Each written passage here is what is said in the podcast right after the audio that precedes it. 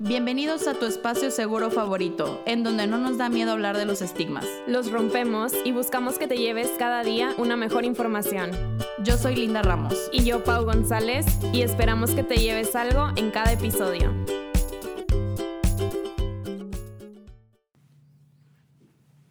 Hola, bienvenidos a otro episodio de ¿Y qué te llevas? Estamos muy felices de estar nuevamente aquí con ustedes que nos están escuchando y bueno, como ya vieron, eh, hoy vamos a hablar sobre el cuestionarnos, por qué cuestionarnos, qué obtenemos de esto y cómo podemos hacerlo y muchas cosas más. Pero para esto primero les quiero presentar a nuestra invitada. Ella es Marce Ibarra. Hola Marce. Hola chicas, gracias por invitarme. Gracias por estar aquí. Sí, ella, bueno, les contamos un poquito de ella. Es ilustradora, eh, por lo que nos platicaba, ya lleva cuatro años ilustrando. Eh, ahorita ya es freelance y algo que nos dijo muy en claro y que conocemos de ella es que es 100% feminista, entonces pues aquí nos va a acompañar, nos va a ayudar a responder algunas de las dudas y compartir lo que ella ha aprendido sobre el cuestionarse. Yay, muchas gracias. Bienvenida Marce. Y bueno, la primera pregunta que nos hicimos para este episodio obviamente fue el por qué cuestionarnos y el día de hoy nos vamos a apoyar de muchísimas frases que esperemos que les gusten mucho para que se inspiren y nosotras también. Y bueno, hay una que nos gustó mucho que dice, no solo le enseñes a tus hijos a leer, enséñales a cuestionar lo que leen, enséñales a cuestionar todo. Y esta la dijo George Carlin y creo que es importante cuestionarnos, o bueno, al menos desde mi opinión, para no creer todas las cosas que nos venden o no vivir como con ciertas ideas erróneas o pues sí, creencias erróneas. ¿Ustedes qué opinan, chicas? Sí, está bien padre la frase. Yo la verdad siempre he tenido como que esta idea de que muchas veces ya hay como una línea en nuestro cerebro que se va borrando de tanto que estamos como que con otras personas que maybe piensen muy parecido a nosotros o estarnos rodeando de gente como de nuestro mismo círculo social que ya no sabes ni qué es un pensamiento como que heredas de otras personas o que es un pensamiento tuyo. Entonces está súper padre como enseñarle a otras personas a cuestionarse, no, no siempre como ir con el rebaño. Y no de mala manera, o sea, solo como, si estás de acuerdo con algo, porque estoy de acuerdo con algo. Sí, eso se me hace súper importante. Creo que a lo largo de nuestras vidas no nos enseñan a cuestionarnos, o bueno, antes yo creo que no lo hacían por algo. Yo creo que por mucho tiempo se hicieron las cosas como se hicieron. O sea, yo creo que ahorita con todas estas nuevas revoluciones que se han venido de marchas, eh, protestas y demás, siento que vienen a raíz de eso. O sea, porque el clásico comentario de que, ay, ahora se quejan de todo, son sensibles por todo, eh, todos somos homofóbicos y es de que, sí, Juan, sí, son homofóbicos, sí lo son porque así era como nos enseñaron que era lo correcto y viene de crecer y aceptar las verdades tal y como las dijeron, entre comillas, verdades, y de quien viene solo porque así las aprendimos, pues es permitirle al otro que piense por nosotros, como tú dices, Marce, como ser parte de este rebaño y no tener como este pensamiento propio que siento que hasta en cierto punto llega a ser dañino. Sí, yo también creo que cuestionarnos es como una forma de autoconocimiento, o sea, porque es como lo que ustedes dicen, de si toda la vida he pensado eh, igual que todos los demás, quizás no estoy pensando por mí mismo. Y aquí nos referimos, como dices tú, Marcelo, o sea, no solamente en los aspectos negativos o solo en los aspectos eh, controversiales, que pues ya sabemos todos los temas que ahorita están como muy eh, a flor de piel o son temas muy sensibles, pero simplemente cosas como la carrera que vas a elegir. A lo mejor en tu casa toda la vida te dijeron que tenías que ser ingeniero y tú siempre has pensado eso y nunca te has cuestionado. Entonces, el cuestionarte te va a ayudar a saber si, si realmente quieres esa profesión o si te gustan otras cosas o si ni siquiera eres bueno en eso y eres mucho mejor en otras. Entonces, pues este capítulo les va a gustar mucho porque vamos a abarcar muchísimos temas y cada quien lo puede adecuar a, la situación que esté viviendo. A lo mejor eh, tú pensaste en cierta situación cuando dije esto de la profesión o a lo mejor esto de la homofobia o de creencias, etcétera, ¿no? Entonces, pues les va a servir mucho. Sí, bueno, otra pregunta que también nos hicimos fue el que obtenemos de cuestionarnos. Y bueno, yo quisiera empezar diciendo que obviamente me dio un clavado en varias lecturas y encontré en un blog donde hablaban y literal el título era cuestionar para progresar. Y creo que es 100% la realidad. Yo creo que una vez que te cuestionas demasiadas cosas es una parte de tu evolución el ir y el ir avanzando. Digo, en mi caso yo algo que me cuestioné y, yo creo que es algo por lo que estoy hoy aquí en día fue el cuestionarme si eh, que, que creo que tiene mucho que ver con lo que hago sobre realmente mi cuerpo no es correcto, o sea, yo crecí creyendo que mi cuerpo no era algo normal, o en cuestión de salud mental, yo crecí creyendo que el llorar exageradamente por todo y tener periodos de llanto muy fuertes era normal. Entonces, siento que esas son como pequeñas cosas que a lo mejor no podríamos relacionarnos, relacionarlo con cuestionarnos, pero realmente son los que nos llevan a una respuesta más sana, porque no sé, por ejemplo, gracias a eso, pues me di cuenta y me ayudó a construir mi autoestima y la parte de del llanto y de la depresión y fue todo lo que me orilló a saber más de la salud mental y yo creo que pues de ahí van haciendo más cosas y se va ligando todo. Sí, de hecho, está bien raro que estemos hablando de esto ahorita porque justo el lunes que fui a terapia estaba hablando con mi psicóloga de que eh, la semana pasada regresé a la universidad donde estudié a acompañar a mi amiga a recoger su título y fue como, eh, como un sentimiento de que no estoy haciendo lo mismo que están haciendo mis compañeras o mis amigas. Entonces estaba hablando con ella de que lo que estoy haciendo ahorita es lo que he querido hacer desde siempre. O sea, siempre había querido como que hablar de temas difíciles, ser como la persona que a mí me hubiera gustado tener para que me explicara ciertas cosas que no estaba cómoda en preguntar. Y, pero le decía igual que era como un camino bien solitario. O sea, yo le decía que me siento demasiado sola como en este camino de mm, como pisar terrenos que alguien no me, no me explicó cómo funcionan.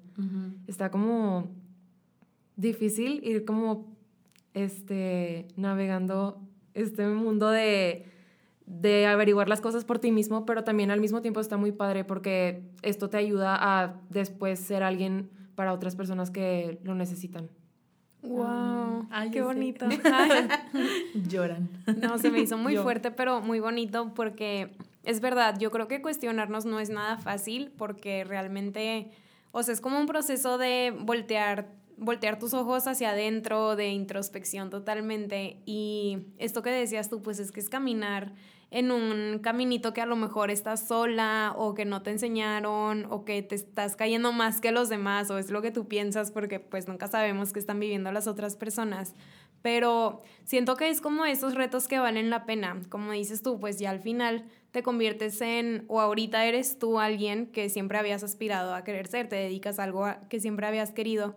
Pero pues este camino de cuestionarnos es difícil y yo creo que por eso a veces preferimos cerrar los ojos, como que, ay no, o sea, si me cuestiono esto o si me involucro en este tema o cualquier cosa, pues implica hacer cambios en ti, implica desprenderte de ciertas creencias, desprenderte hasta de ciertos hábitos o formas de, de hacer las cosas. Entonces, pues es este balance, ¿no? Digo, cuestionarte duele, pero pues vas creciendo, ¿no? Y, y crecer por naturaleza duele, pues cuando estamos creciendo pues nuestros huesos también crecen, nos duelen los músculos, etcétera. Entonces, yo creo que lo mismo pasa con la mente y las emociones. Claro.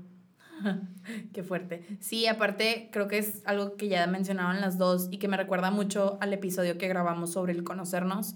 Creo que algo que mencionábamos es que el cuestionarnos es clave y, o sea, ahorita que también mencionaste lo de tu terapia, Marce, también pensé en eso. O sea, en mi caso algo que me ayudó a cuestionarme demasiado cómo me comportaba y qué estaba haciendo fue realmente en terapia y darme cuenta, por ejemplo, recordé también que ayer estaba hablando en un grupo de amigas y les compartí que, mm, que había, que alguien mencionó, bueno, aquí fue mi papá, mi papá mencionó algo y yo, sí, y yo contesté, no siendo grosera, pero siendo muy sarcástica. Y en eso les pongo, bueno, creo que es mi manera de invalidarlo como él me invalida, pero sin ser tan agresiva.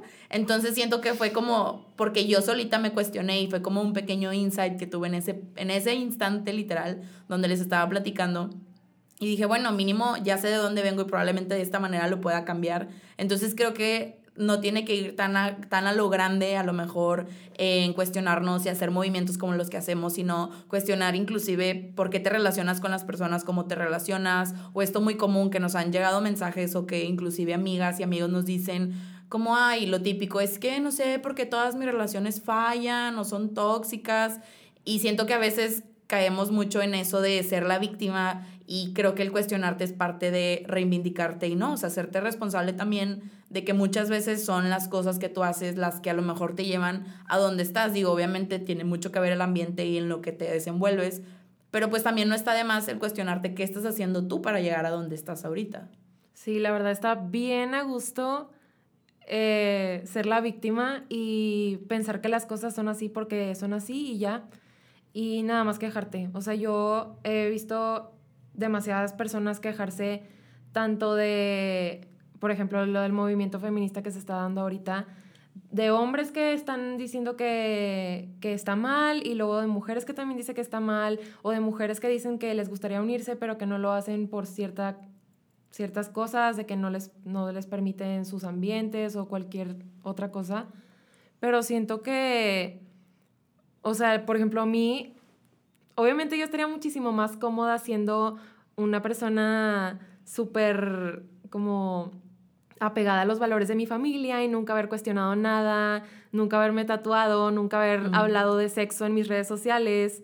O sea, claro que este tipo de cosas van siendo medio incómodas al principio y van como, pues la neta te vas despegando de gente que no está de acuerdo y a veces duele porque pues, o sea, la verdad es que como stand for what you believe in te, te hace como desprenderte de personas que maybe preferían no conocer ese lado de ti.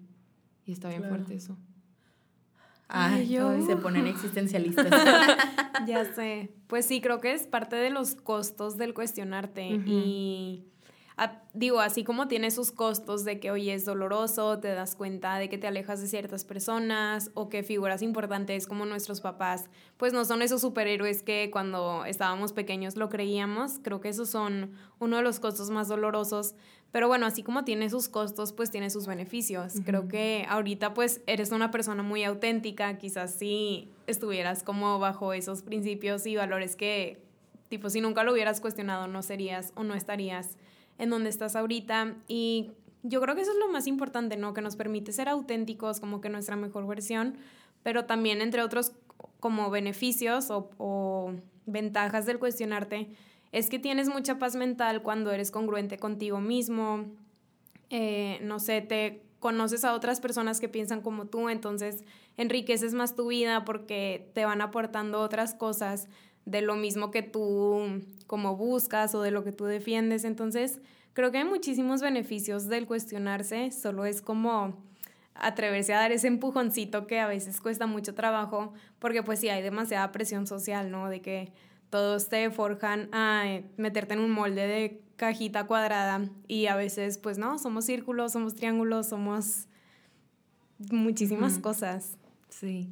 Creo que la de las cosas más padres que o que creo que me llevan más a cuestionarme o a ser más auténtica, es como hacerles ese caminito a otras personas que no saben si hacerlo o no más fácil.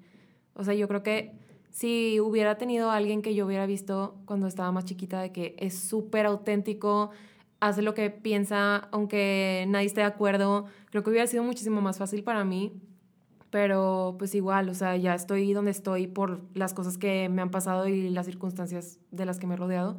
Pero sí quisiera como que otras personas vieran de que ah, no está tan difícil o vale la pena o que mm, se vale. estar solo también. Sí. Sí, qué fuerte porque siento que que definitivamente aún hay muchas personas que se quedan con el pensamiento de, ay, es lo que hay o las cosas siempre se han hecho así. Me recordó mucho que algo que mi papá siempre me decía era como que, ay, linda, eh, las reglas del juego nunca cambian, lo único que cambian son los jugadores y así siempre va a ser la vida. y por cierto tiempo yo lo creí y dije, pues sí, igual las cosas siempre son iguales, pero una vez que empiezas a crecer y empiezas a conocer, digo, bueno, también siento que mi carrera, bueno, nuestra carrera, eh, se presta mucho a que venga el cuestionamiento y que conozcas personas que tienen pensamientos muy diferentes. Entonces siento que que no, que las reglas del juego siempre pueden cambiar y eso es lo increíble. Y yo creo que eso es algo que se está logrando gracias a este cuestionamiento de, oye, pues es que a lo mejor, no sé, yéndonos ahorita con este tema del feminismo, de que a lo mejor no, no realmente no está bien que, pues no sea, o sea, que haya una desigualdad, que los sueldos sean tan diferentes, o sea, creo que que son esas, esas pequeñas como semillitas que se van sembrando en las personas y que son lo que van creando como este cambio y que ayuda a, pues sí, como había dicho, o sea, evolucionar y, y también va, no sé, algo que también había pensado mucho cuando íbamos a grabar este episodio, es cómo no nos cuestionamos inclusive el consumo que tenemos en nuestras redes sociales, no sé si les ha pasado. yo creo que con toda esta era de influencers y de personas que al final su finalidad yo creo que se ve que es evidente cuando solo quieren generar un ingreso o una fama y te venden ideas que realmente son erróneas, ideas que son falsas, gente que por más, eh, no sé, eh, trabajado el cuerpo que lo tenga físicamente, se sigue editando, o nutriólogas que te venden remedios mágicos y que te terminan básicamente llevando al hospital y no te cuestionas como, oye, a ver, esta nutrióloga pues no se ve que realmente sea base de una alimentación, o sea, se ve como que se está metiendo otras cosas o hizo otras cosas. O sea, creo que en eso terminas cayendo y terminas eh, hasta exponiéndote a ti el estrés de chin, pues si esta persona hace eso, pues igual y es porque yo estoy mal. Entonces, no sé, creo que el cuestionarte aplica en cualquier ámbito que lo quieras ver. Sí, totalmente. y me encantó. Yo también así de que ah, los puños ahí cerrados. no, pero ahorita que dijiste lo del juego, creo que también está padre saber que hay muchos juegos, o sea, no solamente es como un juego, no es como solo un camino y no sé, ahorita hablando de estas revoluciones feministas y también esto del cuerpo, pues hay como muchos, ajá, muchas formas de cómo quieres jugar eh, tus cartas o tu vida, etcétera, ¿no? Y, y sí, creo que este, yo también me enojé, ah, pero es que creo que este es un tema muy importante porque yo una vez estaba leyendo un artículo que me topé por ahí y decía como el, peligro de los influencers y la salud en los adolescentes y jóvenes. Eh, se enfocaba más en adolescentes y decía que como, no sé, el influencer te ofrece esta como entendimiento, eh, este apoyo, sientes que eres su amigo, como que, bueno, puede ganar tu confianza. Y luego cuando te vende este tipo de cosas como mensajes de amor propio, pero disfrazados en Productos. Eh, en productos o en actitudes que no son propias de, de amor ajá, del amor, o sea, que no son amor. Eh, yo creo que todos habrán identificado algún ejemplo, pero es peligroso porque cuando estás creciendo normalmente no te cuestionas y te tomas todo como una realidad, o sea, como una verdad absoluta, porque viene de alguien que tiene cierta autoridad, por ejemplo, social o que tiene muchos followers, en este caso hablando de redes. Entonces, creo que también es una doble responsabilidad, tanto de las personas que brindan contenido y también nosotros como consumidores, porque creo que sí, pues está muy feo darte cuenta de que, oye, a lo mejor este mensaje es falso y, cuestionarte pues y darte cuenta de que, ay, Chin, a lo mejor era mi ídolo y me vendió estas cosas y yo creí en él o en ella. Entonces, pues creo que el cuestionarnos desde un principio nos evita este tipo de decepciones y de duelos que pues después duelen más. Sí, de hecho, eh, ahorita que dijiste como de la aprobación de, de cierto tipo de personas, me acordé que hace poco estaba platicando con mi novio de otro tema que también tiene un chorro que ver con salud mental, pero muchas veces no lo vemos como salud mental porque está ligado al trabajo. Es que él me estaba contando que su jefe em, tiene, o sea, tiene de verdad todas las capacidades para llegar a un puesto muchísimo más alto en el que está ahorita, pero, pero él dice, yo la verdad es que estoy en una etapa de mi vida en la que ya identifiqué que estoy, así, que estoy creando el impacto en la industria que yo quería crear y ahorita prefiero como pasar mis conocimientos a otras personas que me iban empezando o que mm, como que necesiten más de mi apoyo. Y ese tiempo que si llego a subir de puesto eh, le voy a estar dedicando horas extra, fines de semana, em, desvelos, etcétera, se lo puedo dedicar a mis hobbies, a hacer ejercicio, a mi familia, Em, y siento que ese tipo de cosas muchas veces nosotros como mexicanos en especial lo vemos como mediocridad.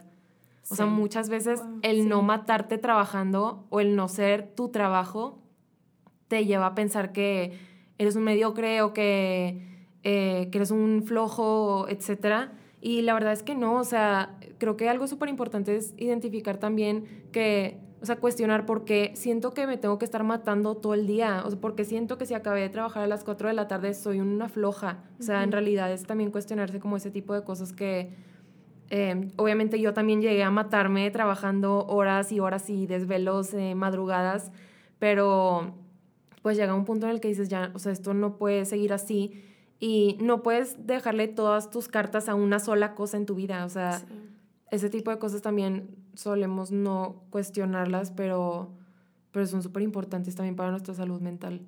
Wow, sí, totalmente. Ay, ya nos pusimos bien existencialistas. ya padre. Pero no, sí, tienes razón. Porque también es esta parte que dices, oye, ¿por qué me siento mediocre si termina mi jornada a las 4? Y es algo que igual, como lo que decías tú, Linda, de que siempre ha sido así, siempre nos han enseñado así, no, las reglas siempre han sido así, no van a cambiar. Como, pues sí, se nos disfraza esto de, de pertenencia en una empresa o algo así, con, oye, tienes que matarte en horas extras o no, sé. O no traes la camiseta bien puesta o ese tipo de cosas. Sí, Y, y te lo, como que te lo voltean y te hacen ver como si tú fueras una persona mala. Creo que eso pasa mucho también en, no sé, como en ingeniería civil, que se tienen que quedar, no sé, supervisando obras y esas horas no se las pagan, pero si te vas, no estás haciendo bien tu trabajo. Entonces, y si las cobras, luego sientes que está mal. Que eres súper greedy, que estás mal tú. Sí. está bien fuerte. Mi, mi, mi, novio es arquitecto y justamente empezó a trabajar en un nuevo despacho y todavía no le daban una obra, entonces estaba en oficina. Y los de oficina salían hasta las seis, pero su horario era salirse a las cinco. Y se quedaba hasta las seis y me dice, es que de verdad no puedo irme, o sea, me siento mal. Es una presión social bien fea. Ajá, o sea, porque está esta presión de, oye, todos siguen en la oficina, van a creer que soy un huevón. Y también me decía de que, pues ahorita como no tengo un trabajo, voy y básicamente me hago pato, o sea, pero porque no me han dado la obra, o sea, no es porque no quiera y trato de ayudar a mis compañeros y demás. Dice, pero siento que la gente me observa y piensa eso de que no traigo bien puesta la camiseta del despacho, o no estoy dando mi 100, o estoy siendo un mediocre y es bien triste, o sea, porque la verdad sí es cierto, o sea, creo que también ese tema de la jornada laboral es muy fea y también, por ejemplo, en, el mundo laboral de la psicología, eh, yo creo que alguien que nos esté escuchando que ha buscado vacantes y ve la mediocridad de sueldos que te ofrecen es de que por... Y me acuerdo que yo una vez llegué súper molesta con mi psicóloga y le dije, es que no puedo creer que quieran que trabajes de lunes a sábado, jornada completa, y darte 5 mil pesos para que vean el tipo de sueldos que ofrecen y me dice, es que nadie se lo cuestiona y la gente lo acepta y por eso siguen pagando.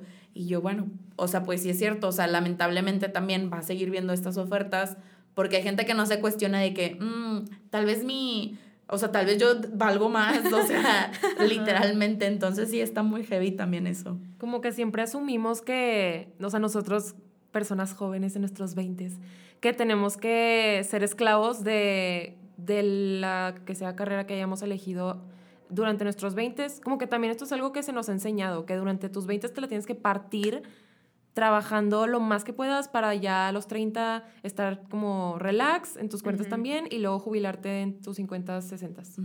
Como que siempre ha sido esta misma trayectoria idéntica para generaciones y generaciones. Y pues no nos la cuestionamos y precisamente por esto llega siendo otra vez ese ciclo una y otra vez. Sí. y que te desgastas laboralmente y no sabes. No me acuerdo en donde leí que México tenía uno de los más altos como índices de estrés laboral o de burnout. Creo que era el segundo lugar. Sí, o sea, estaba muy, sí, se me hace que sí. Supongo que algo en Asia. Creo que Colombia, bueno, ah, no era en América Latina, creo que el que leí era en América Latina, pero el primer lugar era Colombia y luego el segundo lugar era México. Y pues, o sea, a mí me sorprende mucho cómo habiendo ya datos y cifras como publicadas oficialmente, pues siga sin hacerse nada. Seguimos aceptando ese, ese sistema. Entonces, pues creo que aquí también nuestra conclusión, pues es que es de valientes cuestionarse, o sea, el querer aspirar a, a no conformarte o a, a, no ser mediocre. Digo, cada quien depende de su definición de éxito, obviamente, pues siento que requiere mucha valentía y ahorita que decías eso del trabajo de, de, ay, pues voy a tener tiempo para mis hobbies, etcétera, creo que también aplica en la escuela, o sea, porque, o bueno, al menos en mi casa siempre se nos enseñó como a, a ser súper estudiosos, digo, no se nos exigía así exageradamente como, no sé, yo conozco otras personas que sí, pero a veces como que nos exigimos tanto en una sola área, que es lo que tú decías, Marce, y descuidamos las otras, por ejemplo, el tener amigos, el buscar algún hobby, no sé, un deporte o baile o algún instrumento musical. Entonces, creo que cuestionarnos también de, ay, oye, pues, ¿qué estoy haciendo hoy? ¿Qué estoy haciendo con mi vida? ¿Me gusta? O de, qué de qué forma creo que la puedo enriquecer también nos va a ayudar a, a sentirnos más plenos o a, o a saber de que, ah, ok, si voy por buen camino o, ah, oye, a lo mejor podría cambiar esta otra cosa. Sí, es precisamente eso de hacer cosas que te llenan porque creo que a mucha gente le pasa y a mí también me llegó a pasar que cuando terminé de estudiar, y empecé como a trabajar, ya no había ese sistema de validación tan fácil de entender como una calificación, ¿sabes? Entonces, te sales de la escuela, ya no tienes como esa seguridad de que, hay, bueno, en X número de semanas empieza otro semestre en el que me van a decir si saqué 100, si saqué 100 soy la mejor y pues ya, o sea, como que siempre tienes ese mismo, como que ese mismo sistema de validación y si le metes todas tus cartas a eso, en el momento en el que ya no lo tienes, te sientes súper vacío. Entonces es súper importante también llenar tu vida de otro tipo de cosas que también te enriquecen, que no necesariamente tienen que tener un, un outcome. O sea, pueden ser algo que solamente te dan paz y felicidad a ti, pero tienes algo aparte de, de ese tipo de cosas que te dan o remuneración o que te comprueban que hiciste un buen trabajo, ese tipo de cosas. Que son las cosas como ya impuestas. Ajá, algo aparte de, de, lo que normalmente, o sea, de lo que es la norma, pues. Wow. y bueno, si se ponen existencialistas como nosotras, eh, pues, ¿qué pueden hacer o qué podemos hacer cuando ya nos cuestionemos? Eh, les vamos a dar nuestros ejemplos de lo que nosotras vivimos, pero cada quien lo puede aplicar a, pues como siempre decimos, ¿no? A sus situaciones pues a mí me pasaba que yo me cuestionaba mucho y me enojaba mucho el, el cómo se refería o cómo teníamos la perspectiva de la salud mental, de la psicología. Creo que ya lo he compartido varias veces, pero a mí me enojaba mucho y yo vivía peleándome, no sé, por Twitter o por WhatsApp con gente. Y luego yo dije, a ver, no, ya me cuestioné algo aquí de que qué puedo hacer para, o sea, yo cumplir mi propósito de como informar de, con, con, fuentes confiables, pero también de tener paz mental, porque ni modo que me enoje cada vez que pase algo, pues no, o sea, iba a vivir con colitis toda mi vida.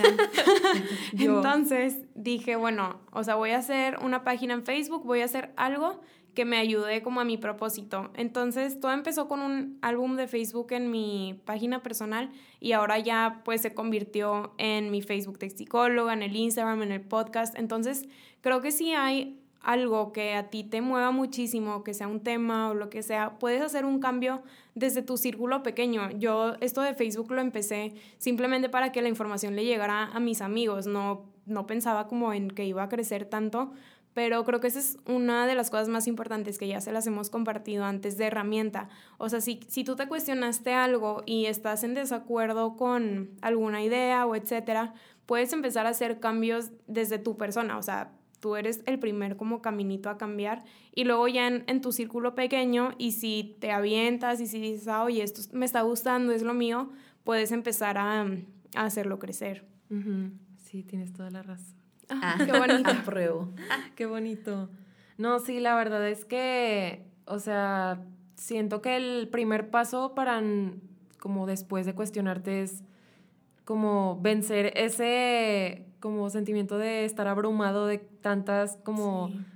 Siento que la, al principio cuando te cuestionas, sigue como una confusión enorme en tu cabeza de que el mundo está perdido y ya no puedo hacer nada y soy un pequeño grano de arena en un universo enorme.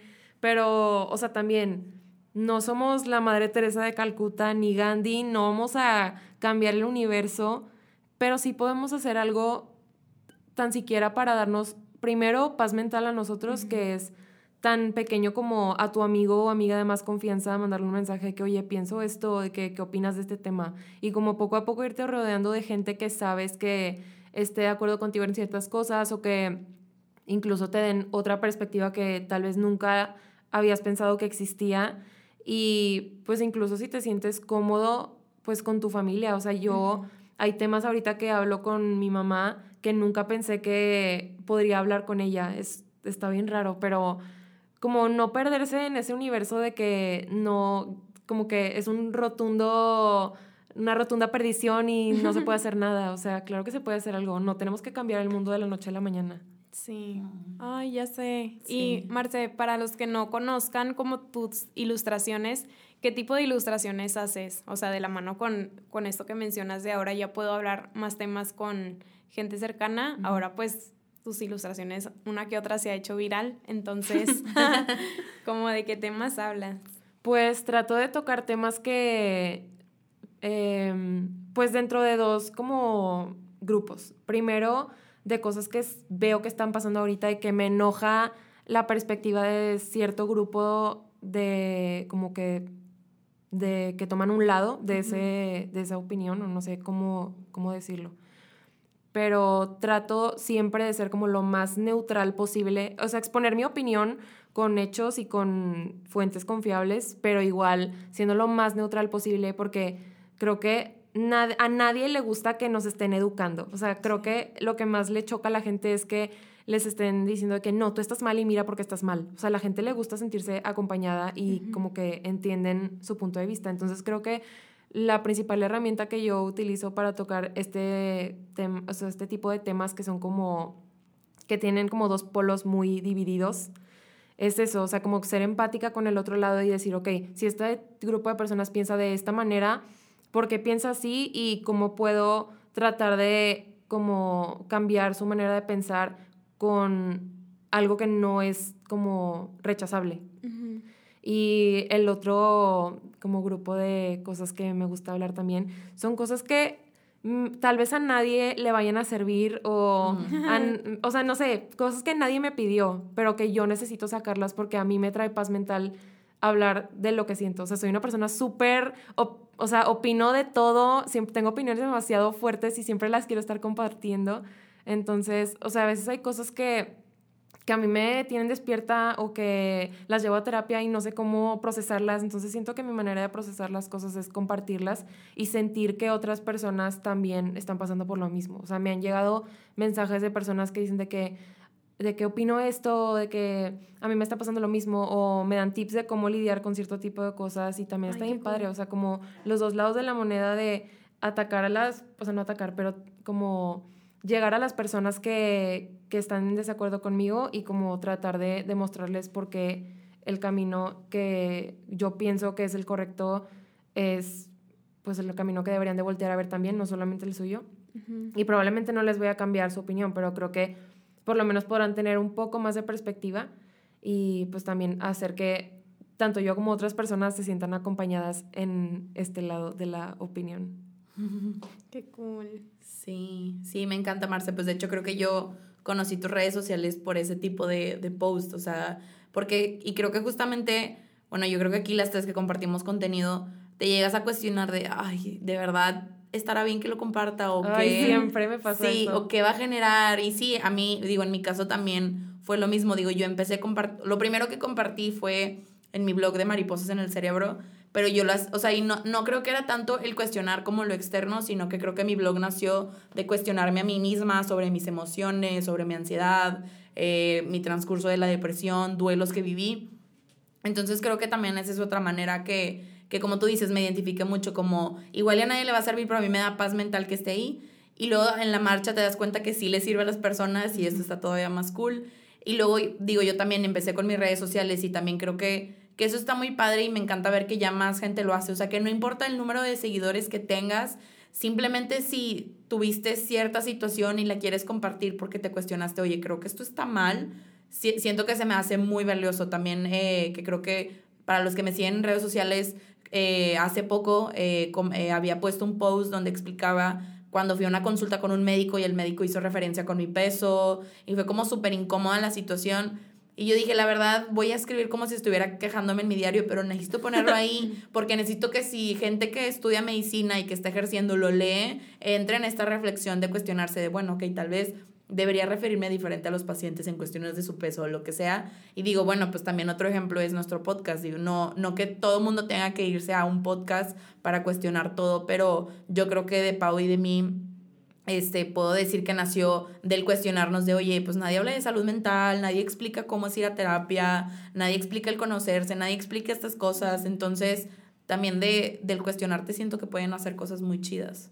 Sí, qué bonito. Ay, qué padre. Y bueno, hablando de lo cool de cuestionarnos, pues hoy les vamos a dar herramientas para que se lleven, como en todos los episodios, para cuestionarnos.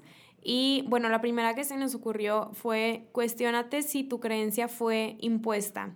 Y bueno, creo que esto es algo difícil de hacer, entonces algunas preguntas que nos pueden ayudar es, ¿por qué creo en esto? ¿Se alinea conmigo? ¿Esta creencia me permite ser auténtico o auténtica? Y recordar que el argumento de siempre ha sido así, como ya lo mencionamos, pues no es un argumento válido. A lo mejor hay cosas que se nos impusieron o creencias falsas como la que Linda siempre comparte de que llorar es para débiles. Oye, un día me di cuenta de que no. O yo también pensaba esto del enojo, que ya lo hemos dicho antes, de que, ay, o sea, que tiene de padre el enojo, oye, a lo mejor sí sirve de algo. Y sí, pues me di cuenta que era para combatir las injusticias. Entonces, no tienen que ser creencias como, no sé, religiosas o creencias de X cosa. Pueden ser cosas más internas, como en tu caso de, de tu blog que empezaste a compartir. Entonces, creo que este tipo de preguntas nos pueden ayudar a, a descubrir si, fue algo, si es algo impuesto o si es algo mío o pensar también en, oye, ¿y si fuera diferente, qué pasaría? o cómo lo vive alguien más, son otras preguntas que nos pueden ayudar a orientarnos. Sí, otra herramienta que también les queremos compartir es que traten de, o sea, cuando se cuestionen y hagan como esta reflexión, traten de separar su mente del privilegio en el que viven. Creo que esto es algo súper común, es algo que he notado mucho en cuestión, por ejemplo, en el tema del feminismo, de, oye, no, es que a mí no me pasa oye, pues el hecho de que a ti no te suceda no quiere decir que a otras personas en distintas situaciones les pase.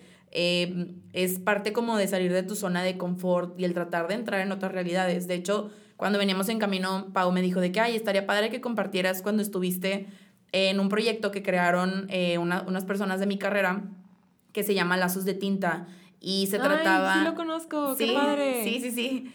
Y, y, trata, bueno, para los que no saben, Lazos de Tinta se enfoca en que es un intercambio de libretas con mujeres que estaban en, bueno, creo que ya no existe, pero en el penal de Topo Chico. Em, y pues realmente, obviamente estaba como, o sea, tenía demasiado protocolo, se trataba de cuidar demasiadas cosas y así. Y al final se conoce, al, o sea, bueno, al final yo fui al penal y conocí a la, a la persona con la que yo estuve intercambiando libretas.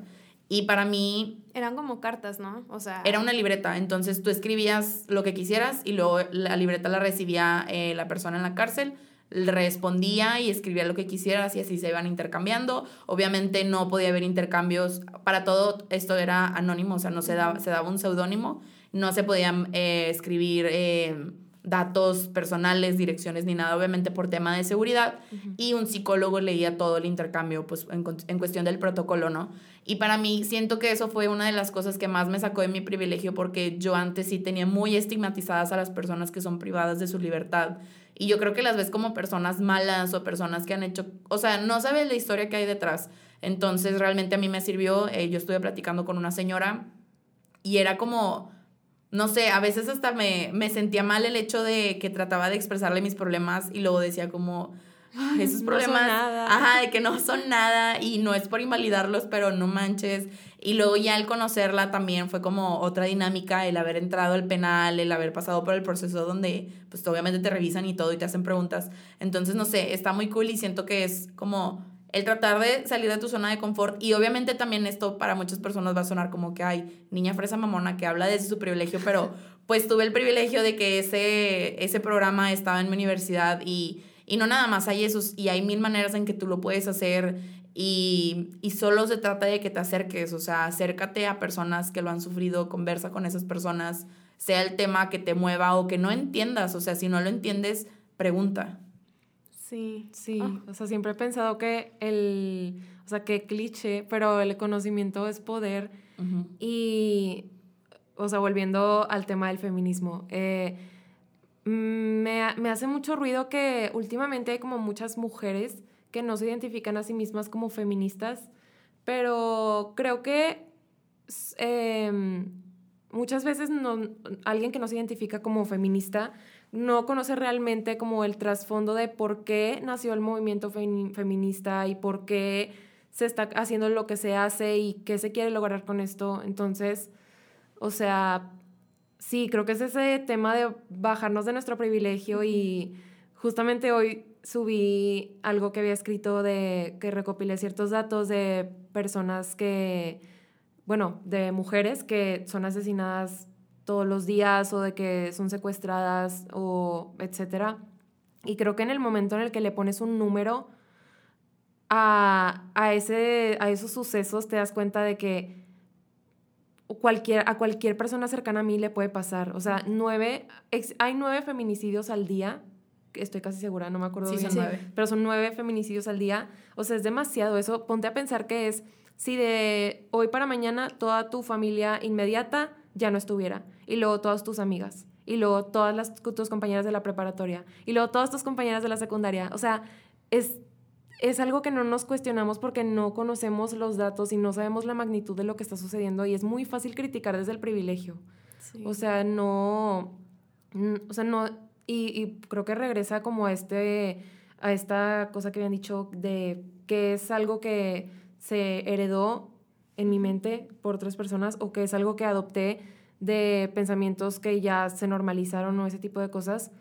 Como que mm, no ponernos en los zapatos de los demás es súper peligroso. Entonces, como que, ok, si yo fuera una persona indígena, ¿qué me pasaría en este tema en el que no estoy queriendo ser parte porque, pues, hay nasty feminista. O sea, como que ese tipo de cosas son súper valiosas, como cuestionarte y no ver las cosas como si fueras una persona en Monterrey que se graduó de la universidad, que la neta es un porcentaje súper bajo. Sí, yo creo que cuando hablamos de privilegio, no solamente nos referimos como a, al, al privilegio económico en el que vivimos, digo, ahorita si tú estás escuchando esto, pues tienes acceso a internet, eh, probablemente tienes algún celular o etcétera del que tú pudiste pagar o te pudieron regalar. Entonces, implica mucho más allá de, de, este, de la parte económica. Privilegio también es ser parte de este sistema educativo, del poder tener ropa que ponerte todos los días, poner, eh, tener, no sé, comida, agua, etcétera. Transporte privado. Poder opinar. Transporte privado, exacto. Poder hacer que tu voz escuche ya es un privilegio porque muchas personas no tienen acceso a esto. Entonces, cuando decimos como, bueno, hay que apartar un poco el lado ese privilegio, me gustó esto que, dijiste, que dijiste, Marce, de, bueno, ponte en el lugar de otra persona, cómo lo estaría viviendo esa persona, eh, qué, a qué problemas se enfrentaría o cuál sería el reto. Entonces, creo que va mucho más allá de lo que en la palabra privilegio a veces nos imaginamos que solo es dinero. Y bueno, algo que también nos puede ayudar a cuestionarnos es abrir discusión con otras personas sobre algún tema en el que tengas dudas, que creo que es lo que estamos haciendo ahorita. es, es muy padre rodearte de otras personas y empezar a rebotar ideas y a discutir perspectivas de, ay, oye, yo nunca lo había visto así, sí es cierto.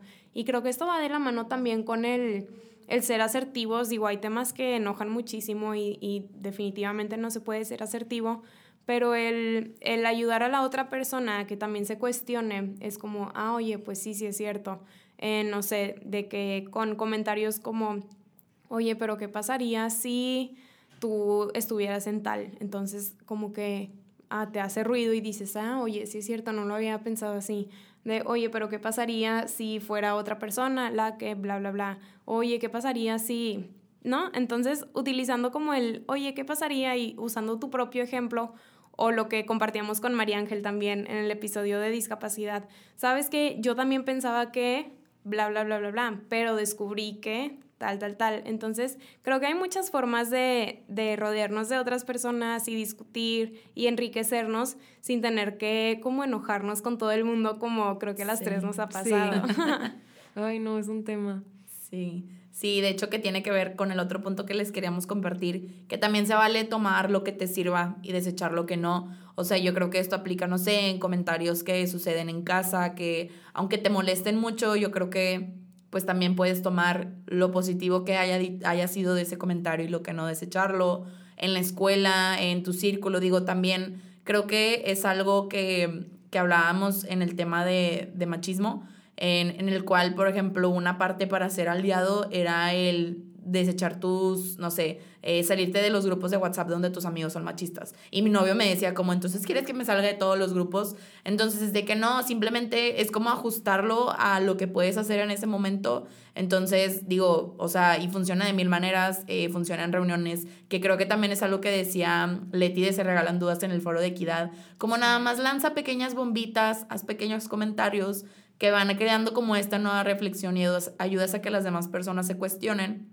Y así y vete, ajá, no te desgastas, dejas la bombita que explote después de que ya te hayas ido, reflexionan, si te quieren hacer un comentario te lo hacen y si no, ahí quedó, pero no quedó por ti. Sí, creo que otro consejo que me encanta es el se vale decir no sé, porque muchas veces digo, todo el tiempo queremos opinar y se nos pregunta, oye, ¿tú qué piensas de este tema? Es válido decir no sé, oye, la verdad no estoy informada, no sé, platícame un poquito más porque no tengo idea, porque siento que como que todo el tiempo estamos obligados a tener una postura, entonces yo siento que se vale no saber de un tema y está bien, o sea, si te das pasa a ti de, oye, la verdad no tengo idea, y la otra persona pues no, no se va a desgastar como peleándose contigo y pues es un consejo que me dio un amigo y que pues sí, totalmente estoy de acuerdo. Y también el recordar que se vale cambiar de opinión. Obviamente, pues vamos evolucionando todo el tiempo con las situaciones que vamos viviendo, con la educación que tenemos, con, no sé, cosas que vamos aprendiendo. Entonces, obviamente no vamos a tener las mismas ideas que hace 10 años, o tal vez que ayer, o sabes que hace un mes pensaba esto y ahora no. Es normal, sí, sí es normal, porque pues vivimos en un mundo en el que todo el tiempo nos bombardean de información. Entonces sí es normal, es válido cambiar de opinión. Creo que también es sano, como no arraigarte a, a un cierto modo de vida o a ciertas creencias. Entonces, pues también el perdonarnos, creo que es algo muy importante de, bueno, sabes que antes yo era así, ahora me di cuenta de esto, duele, sí, sí duele, pero me voy a perdonar y me voy a construir poco a poco. Eh, creo que cada quien va a su ritmo, tampoco te cuestiones como toda tu existencia porque también te vas a abrumar, simplemente como el ser consciente de, oye, qué contenido estoy consumiendo, qué estilo de vida estoy teniendo, es porque es algo mío o es algo impuesto. Ay, sí, siento que como que ahorita ya nadie te perdona no ser woke y si no estás enterado de algo, ay, ¿cómo que no estás enterado de esto? Pues sí, o sea, viene como del mismo consejo que mencionabas, Pau, de que se vale decir no sé, o sea, incluso es de valientes decir no sé, porque estás abriéndote a que alguien te, te informe sobre algo y aprender algo que tú nunca tal vez te habías cuestionado o que nunca habías escuchado o no sabías que existía. Como que siento que también, o sea, no, no tenemos que ser woke, o sea, todo el tiempo puedes, o sea, puedes ser una persona normal y no siempre estar a la defensiva como que, ah, sí, yo sé esto y, ah, no, yo estoy en contra. Como que realmente es de valientes saber decir, enséñame. O sea, como no, mm, o sea, no pensar que una opinión es definitiva para siempre. Sí, o no pensar que ya lo sabes todo. Exacto. Sí. Es súper peligroso pensar que lo sabes todo. Totalmente. Ay, oigan, y bueno, creo que ya es momento de cerrar este episodio. Y bueno, Linda, ¿tú qué te llevas el día de hoy? Ay, pues me encantó la plática. Creo que se desenvolvió muy bien. Me encanta cuando sucede eso. Creo que es casi siempre, pero me encanta siempre. Em, yo creo que lo que más me llevo es cómo reforzar esta parte de la importancia de cuestionarme. Y eso que decías, Marce, de que no tienes que ser woke todo el tiempo. Creo que a veces yo sí me siento muy presionada por esa parte. Y o sea, y comentarios que incluso me dice mi novio como, ay, es que tú quieres defender todo. Y es como, sí, y luego a veces como intentando hacer eso, yo misma doy argumentos erróneos porque pues no me informo y no, no sé, es como, como esta balanza, ¿no? Creo que, que lo importante es que mientras nos cuestionemos lo más importante de nuestro entorno y ya después de ahí nos vayamos abriendo más, es, es muy padre, es, es como no sé, se presta a conocer nuevas personas. Digo, un ejemplo claro es, por ejemplo, el podcast. Nos ha permitido conocer a gente increíble que está haciendo cosas increíbles y que cada uno tiene su historia y creo que todo parte del cuestionarse demasiadas cosas y de esa manera ir como evolucionando en sí mismos y creciendo. Entonces sí, yo creo que, no sé, me llevó como que mucha tranquilidad. Eh, creo que que mm, voy a seguirme cuestionando lo más que pueda porque eso creo que al final es como un motor que me ha ayudado mucho a lo largo de los proyectos que voy creando. Entonces yo creo que es lo que más me llevo. ¿Y tú, Pau, qué te llevas? Ay, qué bonito. Yo me llevo un mood existencial. Ah. este, me gusta mucho cuestionarme, creo que lo hago muy seguido, pero no sé, hoy en particular me llevo esta parte que decíamos de cuestionarnos también lo, lo interno, como que no solo lo externo. Me gustó lo que dijiste, Linda, de tu blog, de que bueno, nació más de cosas mías y lo tuyo, Marce, pues también, o sea, que como a veces cuando tú te cuestionas algo, creas algo que es para ti, algo que te da paz mental a ti y luego te das cuenta que, oye, puedes inspirar a otras personas o te das cuenta que no estás solo. O sea, es como mutuo, ¿no? De que alguien te escribió, oye, yo también pensaba esto, de que, oye, a mí también me pasó, yo también viví esto y por eso ahora, no sé, en nuestro caso nos escriben, eh, voy a terapia, por eso ahora cuido más mi cuerpo, cuido más cómo me hablo. Entonces es bonito sentirte acompañado, saber que no estás solo en este como mundo de cuestionamientos y pues vuelvo a recordar que, que sí, el cuestionarnos siempre va a traer frutos como muy, muy buenos. Me, me puse a pensar otra vez como el sí es doloroso y, y sí es desapegarte de personas, de creencias, de hasta de versiones o expectativas tuyas, ¿no? De que, ay, oye, pues es que yo pensé que hoy iba a estar haciendo tal, ¿no? Como lo que te pasa en la universidad. Pero es como despegarnos de esta idea romántica que tenemos de una vida, ¿no? De que, ay, sí, cuando me gradúe voy a hacer esto y van a pasar no sé cuántos años y luego esto, esto y esto, como ya todo planeado. Y pues no, la vida no es así, la vida es como toda espontánea, eh, no puedes planear todo el momento, todos los momentos de tu vida, entonces pues está cool cuestionarte y, y rescatar cosas buenas que a lo mejor ni te imaginabas que iban a suceder. Eso me llevó hoy. Qué padre. Sí. Ay, ¿y tú, Marce, qué te llevas el día de hoy? Yo creo que hoy lo que más me llevo es como un hambre enorme de seguir aprendiendo. Como que no había puesto en palabras esto que mencionabas, Pau, de que se vale decir no sé. Y creo que siempre como que he querido educar a otras personas o informar a otras personas, pero también pienso de que, ok, tengo que tomarme un tiempo para yo informarme y yo educarme y saber que pues no lo sé todo y que poco a poco tengo que ir como informándome para ser esa persona que hubiera querido tener para mí en otras personas. Y también me llevo como esta parte que no, no había pensado tampoco de cuestionar como mi, mi diálogo interno, de cuestionar como este caminito de vida que ya está muy establecido. Creo que yo también inconscientemente lo tenía muy como plantado en mi cerebro, pero pues tal vez las cosas no pasen de tal o cual forma y no pasa nada. O sea, también está el tema de, de perdonarnos y que las cosas no, o sea, no somos la verdad absoluta, entonces no vamos a poder planear todo exactamente como quisiéramos que pasara. ¿Y qué más me llevo? Este, la verdad me llevo muchas cosas de esta plática. Estuvo muy padre, muy fluida. Muchas gracias por estar aquí otra vez. Gracias esperamos, por invitarme. Ah, esperamos que así como nosotras, ustedes se hayan llevado muchísimas cosas. Y bueno, Marce, antes de terminar el episodio, pues recuérdanos tus redes para que las personas que nos escuchan pues te puedan encontrar. Eh, pues estoy nada más en Instagram y en Facebook, pero Instagram es como mi red más fuerte, como arroba Marcela Illustrates. En Facebook me pueden buscar como Marcela Illustrates, separado. Y si tienen alguna duda o me quieren compartir su historia de vida o algo así, algún consejo, lo que quieran, mi correo es arroba, no, marcelaillustrates arroba gmail.com. Ay, qué bonito. Perfecto, pues muchísimas gracias Marce nuevamente por estar aquí. Eh, la verdad estamos muy felices de hablar de este, de este tema que a lo mejor hasta parece por el título que, que, no se relaciona, pero me encantó que incluiste cosas de salud mental y que es algo que tenemos que seguir hablando. Y pues bueno, muchísimas gracias a ustedes que nos están escuchando. Ya saben que a nosotras nos encuentran en todas nuestras redes sociales como arroba y que te llevas y ahí encuentran nuestras redes sociales eh, personales. Yay, los queremos mucho y les mandamos un abrazo. Bye. Bye. Bye bye.